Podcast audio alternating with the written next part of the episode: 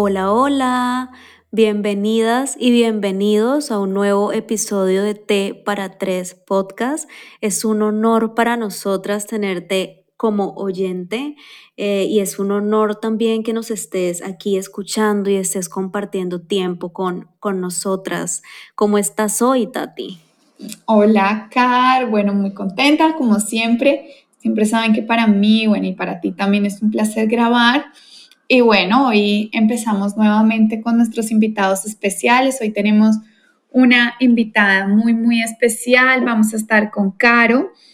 Em, bueno, Caro es mamá, lo cual es súper bonito, pero aparte de ser mamá, es psicóloga, está especializada en disciplina positiva.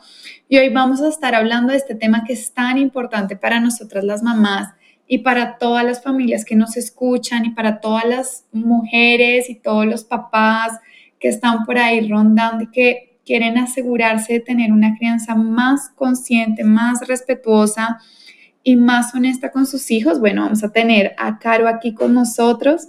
Caro, bienvenida. Hola Tati, hola Carmen, muchísimas gracias por la invitación. Feliz de estar acá y compartir este tema que es tan relevante para todos como papás.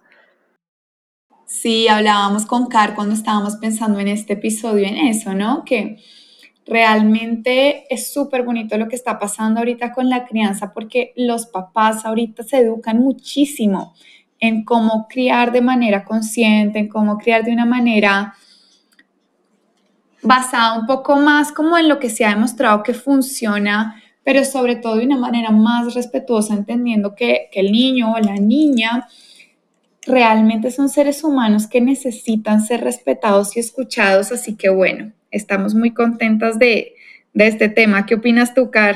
No, estamos muy, muy, muy contentas. Eh, comparto la idea de Tati. Cuando pensamos en este tema nos emocionamos un montón. Bueno, Tati eh, es mamá.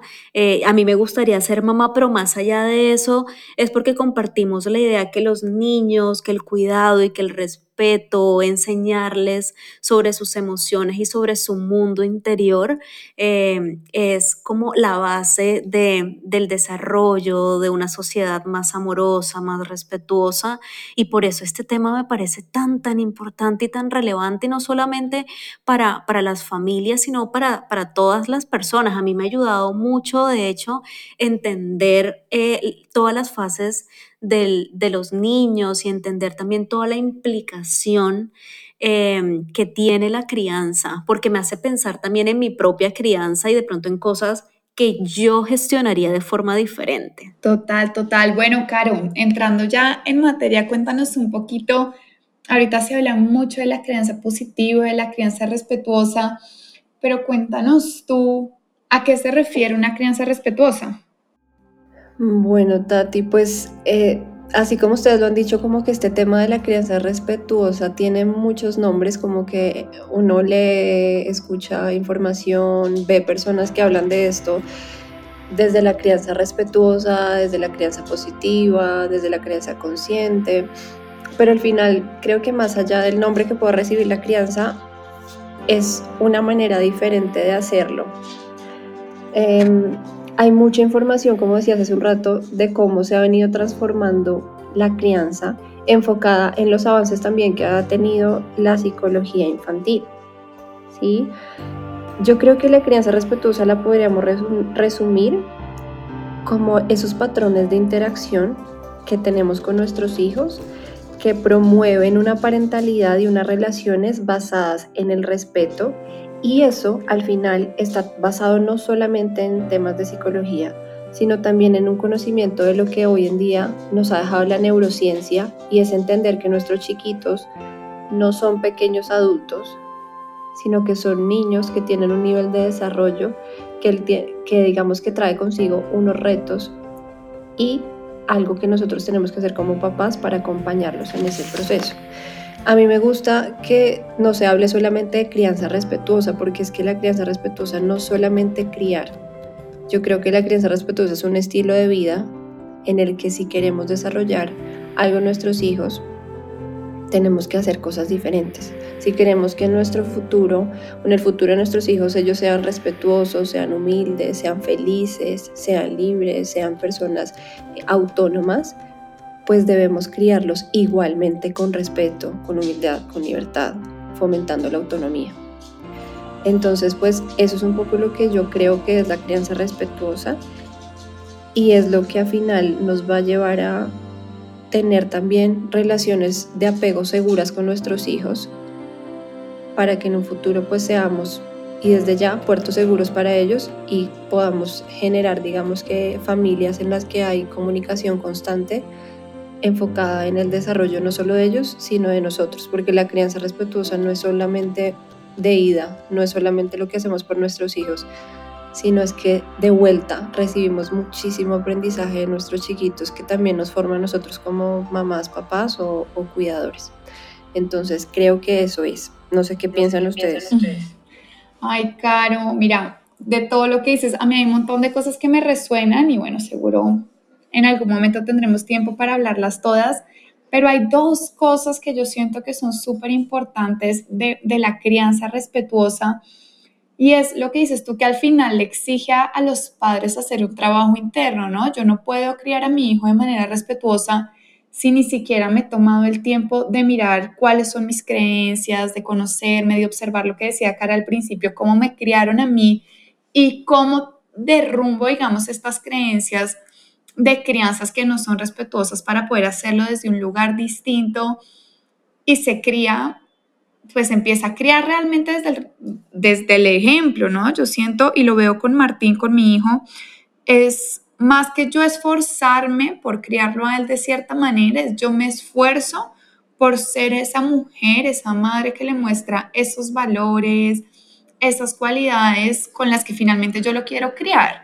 Y me parece hermoso esto de entender y para mí fue como un clic gigante en mi cabeza cuando entendí que finalmente el cerebro del niño es completamente opuesto al del adulto y que por eso tenemos que verlo como niño, porque no podemos pretender que él entienda una cosa cuando el cerebro del niño apenas se está desarrollando, ¿no? Cuando ni siquiera tiene aún activo su cerebro racional, sino que empieza con un cerebro completamente emotivo que tiene que ir cogiendo forma y claro, para eso toma 20 años en su desarrollo y poder acompañar al niño en ese crecimiento desde este lugar honesto con él y con uno mismo me parece hermoso, hermoso. Sí, Tati, tienes toda la razón. Y eso que acabas de decir es la base también de la crianza respetuosa y es que yo puedo aprender un sinfín de teoría, un sinfín de pautas, un sinfín de herramientas enfocadas en cómo criar a mi hijo de manera respetuosa, pero si yo no hago un trabajo consciente también de sanar muchas cosas de mi crianza, de mi infancia, de mis patrones, porque la forma como yo crío a mis hijos normalmente está muy llevada por la reactividad. Yo soy un papá que estoy reaccionando todo el tiempo a lo que pasa en mi contexto con mi hijo. Pero en la medida que yo hago un trabajo de conciencia, de entender de dónde viene esta reacción mía, qué es lo que me lleva a comportarme así, pues solo en ese punto voy a poder cambiar mis patrones de comportamiento frente a la crianza de mis hijos. Y ahí parte un tema que, que es importante y es el tema de la conexión. ¿Sí? Porque se habla tanto de la conexión en la crianza respetuosa y tiene que ver con esto.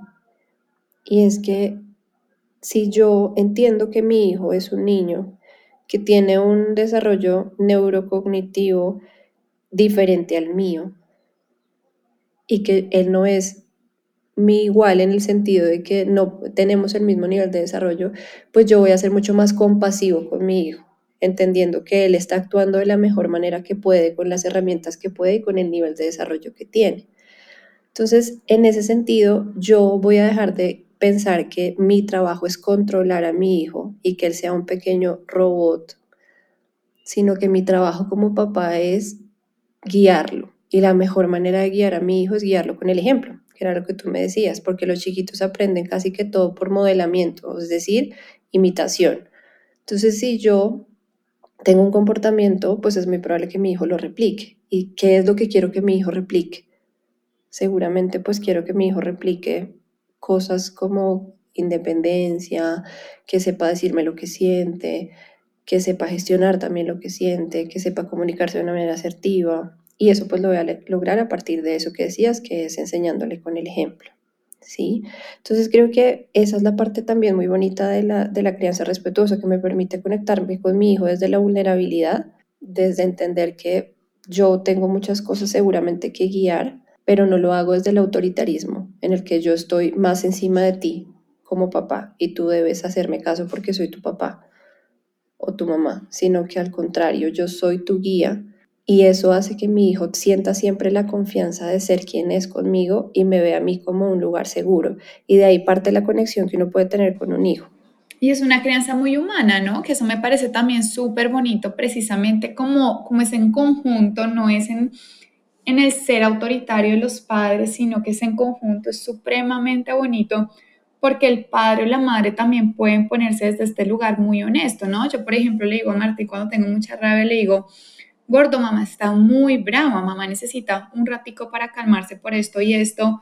Y es también a través de ese ejemplo, pero también de esa capacidad de ser vulnerables, ser humanos, como padres, y no buscar algo perfecto, conectar con el otro desde ese lugar y mostrarle al otro cómo podemos sentir, cómo podemos atravesar todas las emociones que tenemos y todo lo que estamos viviendo, pero desde un lugar muy respetuoso y muy sincero. ¿Qué dices, Carmen? Sí, yo desde acá tengo varias ideas. Mm, cuando, cuando Caro, Caro dijo apego seguro y, que, y que los, los, papás somos puertos seguros, eso, eso me encantó, Caro, porque desde la teoría de apego, esa seguridad es fundamental para, para que el niño pueda explorar sus fases de desarrollo de una forma eh, sana eh, para eso necesitamos esa conexión y esa sincronización emocional, es decir, yo como mamá, como papá debo sincronizar con mis emociones para yo poder enseñarle a mi hijo conexión emocional y sincronizar de la misma forma en la que, en la que le enseño en la, y en la que él también me enseña a mí. Y hay, hay otra idea que tenía y es que hay una, bueno, no sé si es una creencia muy desde mi, mi, linaje, pero hay una creencia y es los hijos son míos. Yo me acuerdo que mi mamá me decía, yo te pego porque yo soy tu mamá, o sea, es decir, me daba a entender un poco que ella me pegaba porque yo era de ella. Y lo que entendí con el tiempo es que los hijos no son objetos, eh, o no son propiedad de los papás, porque cuando yo le digo a un niño es que tú eres mío, es que yo lo estoy tratando como un objeto. Entonces, luego Tati dijo, es una crianza desde la humanidad y eso me gustó mucho porque es precisamente un ser humano en fase de desarrollo, no es un objeto que yo desde el autoritarismo, desde los golpes, desde el maltrato le, puedo, le puedo enseñar porque no me va a entender y se va a desconectar de su mundo emocional y no se va a sentir seguro. Entonces, uno es aprender a sincronizar con nuestro mundo interior como adultos para poder sincronizar y crear esa conexión y también entender que son seres humanos en fases de desarrollo, que en esos momentos son casi que emocionales 100% y que no son nuestra propiedad, que no podemos hacer con los niños lo que queramos. Sí, Carmen, en eso tienes toda la razón y ahí digamos que parte una de las principales diferencias que hay entre lo que es la crianza tradicional o la crianza con la que nosotros crecimos y la crianza pues que hoy está tanto en auge gracias a, la información que es todo este tema de la crianza respetuosa. Y es que la crianza tradicional tiene como una preconcepción en la que los niños son propiedad del papá, como lo dices tú, o son menos que el papá. ¿Sí? Entonces, eso hace que desde ahí parta una relación totalmente desventajosa en el sentido de que si yo creo que mi hijo es menos que yo o que mi hijo tiene que hacer lo que yo diga porque yo soy su papá o que yo puedo hacer lo que quiera con mi hijo porque es mi hijo, pues al final se está partiendo desde una relación en la que no hay un respeto de por medio, porque es como si desconociéramos que esos chiquitos son seres humanos así como lo somos nosotros. Entonces, la crianza tradicional difiere pues basado en, esto, en muchas cosas, pero pues es en la que hay mucho, mucho miedo de por medio, ¿sí? La crianza tradicional está muy basada en que mi hijo me tiene miedo y por eso estoy controlando su comportamiento de cierta manera, o mi hijo me tiene miedo y por eso sigue mis instrucciones, o em, si mi hijo está muy acostumbrado, los niños que crecen en este tipo de sistemas, pues eh, están muy acostumbrados a los castigos, muy acostumbrados a los premios, muy acostumbrados a, digamos, a que esa responsabilidad de las acciones está finalmente en otros y se dan cuenta, porque si mi, mi, mi comportamiento depende de que me premien o de que me castiguen o de que mi papá me regañe y por eso yo paro, pues al final la, la gestión o la autorregulación está puesta en otro. No habría tal autorregulación, sino que mi regulación depende de un tercero, que en este caso sería pues mamá, papá o cuidador.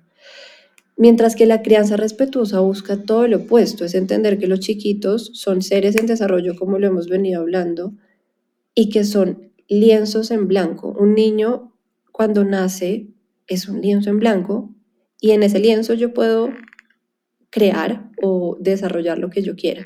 Y la crianza consciente busca desarrollar en esos chiquitos autonomía, busca desarrollar seguridad, busca desarrollar autogestión, busca desarrollar, em, digamos que ese poder de hablar sobre sus emociones, sobre decir lo que les, pasa, sobre que esas emociones son permitidas, porque esa es otra diferencia con la crianza tradicional, que las emociones están muy muy estigmatizadas en el sentido de que los niños no pueden llorar, las niñas no pueden estar bravas.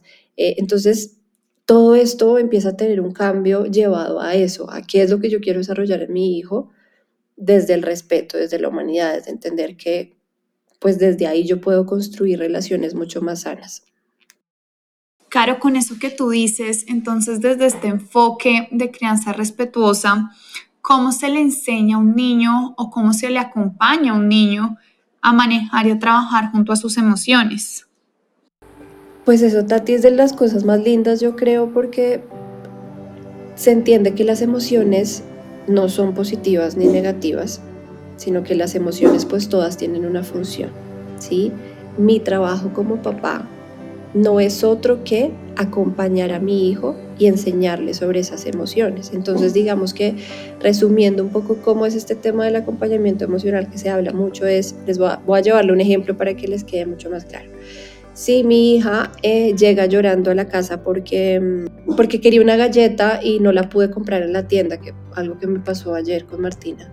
Entonces, la crianza tradicional quizás lo que haría es regañarle y decirle que eso no es motivo para llorar, que se calme y que no va a tener la galleta. ¿sí? Entonces lo que yo hago en la crianza tradicional es que anulo la emoción. Mientras que en la crianza respetuosa, yo valido que eso que pasó con mi hijo, a pesar de que tiene una razón de trasfondo, pues es válido. Es válido que mi hijo se sienta molesto y triste porque quería una galleta y no la pudimos comprar. Mi trabajo con papá es acompañarlo, es hacerle ver lo que está sintiendo. Entonces la validación emocional empieza por entiendo, amor, que estás molesta o que estás triste porque querías la galleta. Yo nombro la emoción, yo le valido esa emoción que está teniendo eh, pongo en palabras quizás lo que mi hijo no puede poner en palabras, porque si se han dado cuenta, usted, Tati, tú que eres mamá, pues los chiquitos a veces lloran, lloran, lloran porque no saben cómo expresar lo que les está pasando. Entonces mi trabajo es ponerlo en palabras, entiendo que querías la galleta eh, y eso te hace sentir triste, ¿sí? Y eh, yo al final como papá lo que debo hacer es esperar un poco que la emoción pase, acompañarlos, ayudarles quizás a darles herramientas para que puedan respirar, para que puedan eh, volver a la calma de una manera más tranquila. Hay herramientas como el rincón de la calma, como la botella de la calma, ejercicios de respiración. Pero mi trabajo como papá o lo que yo busco no es que mi hijo no viva la emoción o salvarlo de la emoción, es acompañarlo y, y apoyarlo que pueda desarrollar habilidades para que cada vez tenga una gestión emocional, digamos que eh, mucho más adecuada a lo que yo esperaría que tuviera como adulto, pero pues entendiendo que eso toma tiempo, que no es algo que pasa desde ya. Entonces, eh, eso también es lo lindo de, este tema de la crianza respetuosa. Caro, yo tengo una pregunta eh, y es, tú como mamá y, también como psicóloga, ¿cómo gestionas tus emociones en un momento difícil o en un momento no difícil, en un momento retador? Eh, cuando con tu hijo o con tu hija? ¿Con ¿Qué herramientas utilizas? Sí, Carmen, yo creo que eso es súper importante porque les decía hace un rato que yo no puedo acompañar a mi hijo si yo no tengo una gestión adecuada de mis emociones. O sea, si yo no he hecho un proceso de entender mis emociones, seguramente pues yo voy a terminar desbordándome al minuto 5 de la pataleta de mi chiquito. Tati ahorita nos dio una pista que yo uso mucho y que recomiendo mucho a mis pacientes en consulta y es reconocer también la emoción que eso me genera a mí, ¿sí? Es decir, si mi chiquito lleva 10 minutos llorando y es la cuarta pataleta del día, pues es probable que yo ya como ser humano, y no, no solo como mamá, sino como ser humano, pues ya esté un poco desgastado. Entonces algo que yo uso mucho, creo que Tati lo, lo puso ahorita como ejemplo, es, es tomarme una pausa. ¿sí? Es que si mi hijo está muy desbordado y yo no puedo controlar lo que me está pasando, yo le digo a mi hijo, amor, mamá está muy enojada y no quiero desbordarme contigo. Voy a tomarme dos minutos, voy a ir al baño, voy a respirar y voy a volver para acompañarte. ¿Sí? Entonces, cuando yo no puedo gestionarme con mi hijo al lado, pues es válido también tomarme una distancia. Pero hay muchas cosas que hacer de manera proactiva y es un poco también mirar qué está desencadenando en mí esas emociones, qué es lo que viene atrás de mi historia de vida y generar estrategias que me ayuden a tolerar un poco o gestionar ese malestar que genera pues también estos momentos con nuestros hijos. Y si yo lo pienso como mamá, o sea, digamos más allá como psicóloga, como mamá, yo he sentido que hay algo súper, súper clave en eso, Car, y es como poder sacar siempre un ratico para mí, para yo autorregularme, porque si estoy como todo el tiempo en función de ser mamá, todo el tiempo ahí, y no me cuido a mí, no tengo espacios para mí, no estoy conectada conmigo, es muy fácil desbordarme. Este dicho que seguro todas las mamás han escuchado que es como si mamá está bien, bebé está bien. Y a la larga es así. Yo me doy cuenta que, por ejemplo, los días donde he tenido demasiado trabajo, donde no he podido hacer una pausa, donde no he podido meditar, donde no he podido leer, donde no he podido como respirar, estoy mucho, mucho más irritable cuando estoy con Martín y me cuesta mucho más acompañarlo en sus emociones y en lo que le está pasando. Mientras que si puedo regalarme momentos pequeños, no, no tienen que ser mil horas, pero momentos pequeños donde yo puedo recargarme emocionalmente, encontrar mi centro, encontrar mi paz, es muchísimo más fácil estar con él, tener más paciencia, estar más calmada, ¿no? Como en este autocuidado personal puedo cuidar más a mi hijo. Totalmente, Tati. Yo siempre les digo a mis pacientes, hay un ejemplo que uso y es, uno como ser humano funciona un poco como, como un cajero automático, si lo quieren ver, y es que si todo el día está una persona o varias haciendo retiros de mi cuenta personal. Entonces, esos retiros son la discusión que puedo tener con mi chiquito, las pataletas, un mal día de trabajo, una dificultad con mi familia, con mi pareja, mi esposo. Y yo no consigno a mi cuenta personal, que es lo que estabas diciéndonos, Tati, que es el autocuidado, pues va a ser muy probable que yo esté al final del día o a mitad del día, pues con una muy baja tolerancia a la paciencia porque mi cuenta bancaria está en ceros. Entonces, eso del autocuidado es súper importante para poder hacer una crianza respetuosa. Yo siempre les digo, no hay crianza respetuosa si no hay una mamá que se cuida a sí misma. Es imposible hacerlo. Total. Hermoso, qué bonito. Caro o Tati, bueno, o Caro y Tati, ¿qué libro, libros le, recomendarían a las personas que nos están escuchando en estos momentos para que puedan aprender más, más sobre el tema? Yo tengo uno favorito que es muy fácil de leer, que es Disciplina sin lágrimas de Daniel Siegel.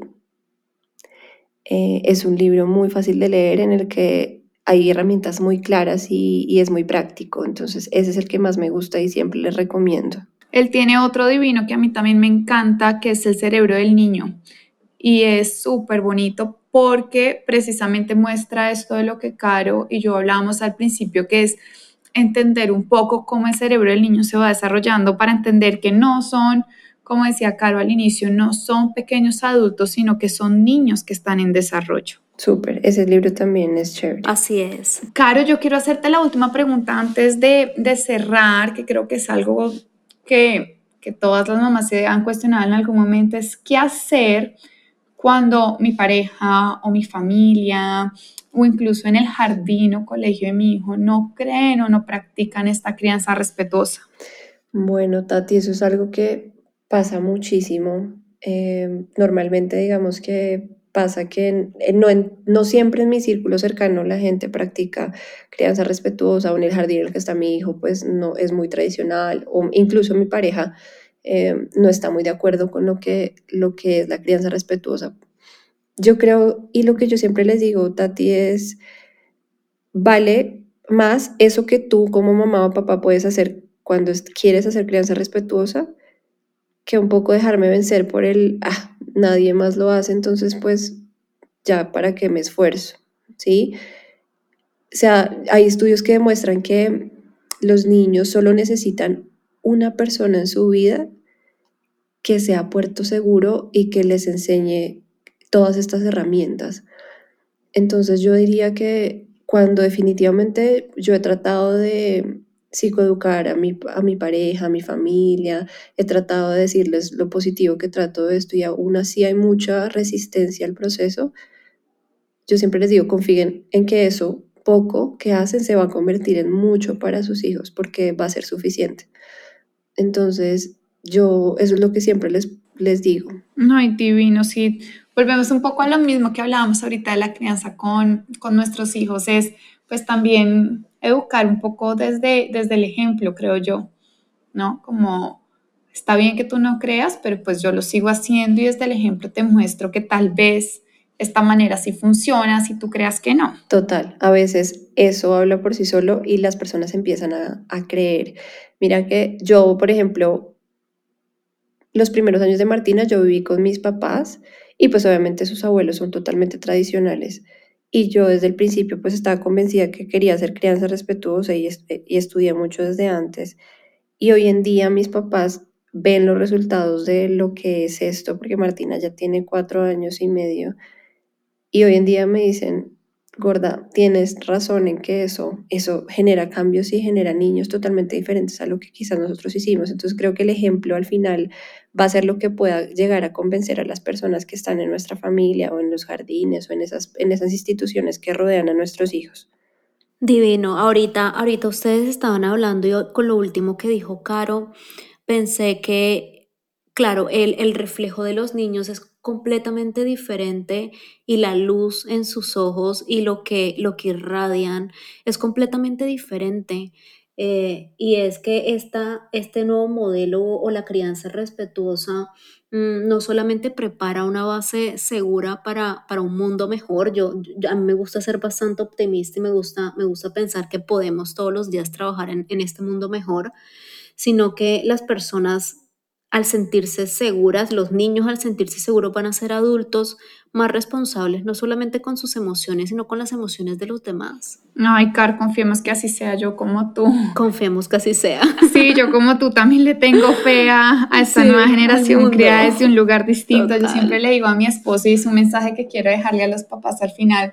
Siempre le digo a él que tenemos que tener en cuenta cuando estamos criando que no estamos creando un niño precisamente, estamos creando un adulto y es, yo siempre le hago la pregunta y digo, ¿qué adulto le quieres dejar tú al mundo, no? ¿Cuál es esta semilla que queremos sembrarle al mundo? Y pues eso lo tenemos que hacer desde que nuestro hijo tiene un día de nacido. Totalmente. Completamente, Tati. El, el, amor, el, el, el, miedo con el amor no pueden coexistir, pero la seguridad, la seguridad y el amor y el respeto sí pueden coexistir. Entonces, qué lindo eso.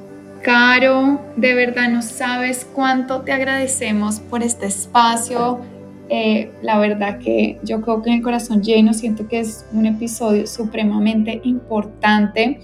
Creo que toca sacar a la luz este tema de la crianza respetuosa y ponerlo sobre la mesa y hablarlo para que cada vez logremos criar niños más conscientes, más en sintonía con sus emociones, porque bueno, como acabamos de decir, finalmente esto es lo que le estamos dejando al mundo. No, Tati, gracias a ustedes, gracias Carmen también por el espacio, feliz de poder hablar de esto, ojalá cada día haya una familia nueva que sepa de esto y que crea en el poder de hacer esto diferente, porque definitivamente los chiquitos, como dices tú, serán los adultos más beneficiados de esta crianza. Así es. Muchísimas gracias a las personas eh, que nos escucharon, a ti, oyente, gracias por, por escucharnos, por estar acá. Espero hayas tomado apuntes y si este episodio resonó en ti, compártelo con tu comunidad. Y pueden seguir a Caro también en sus redes, en Instagram como Mamá Sin Apellido y saben que nos pueden seguir a nosotras en Podcast T para tres. Así es. Chao, chao. Chao, chao.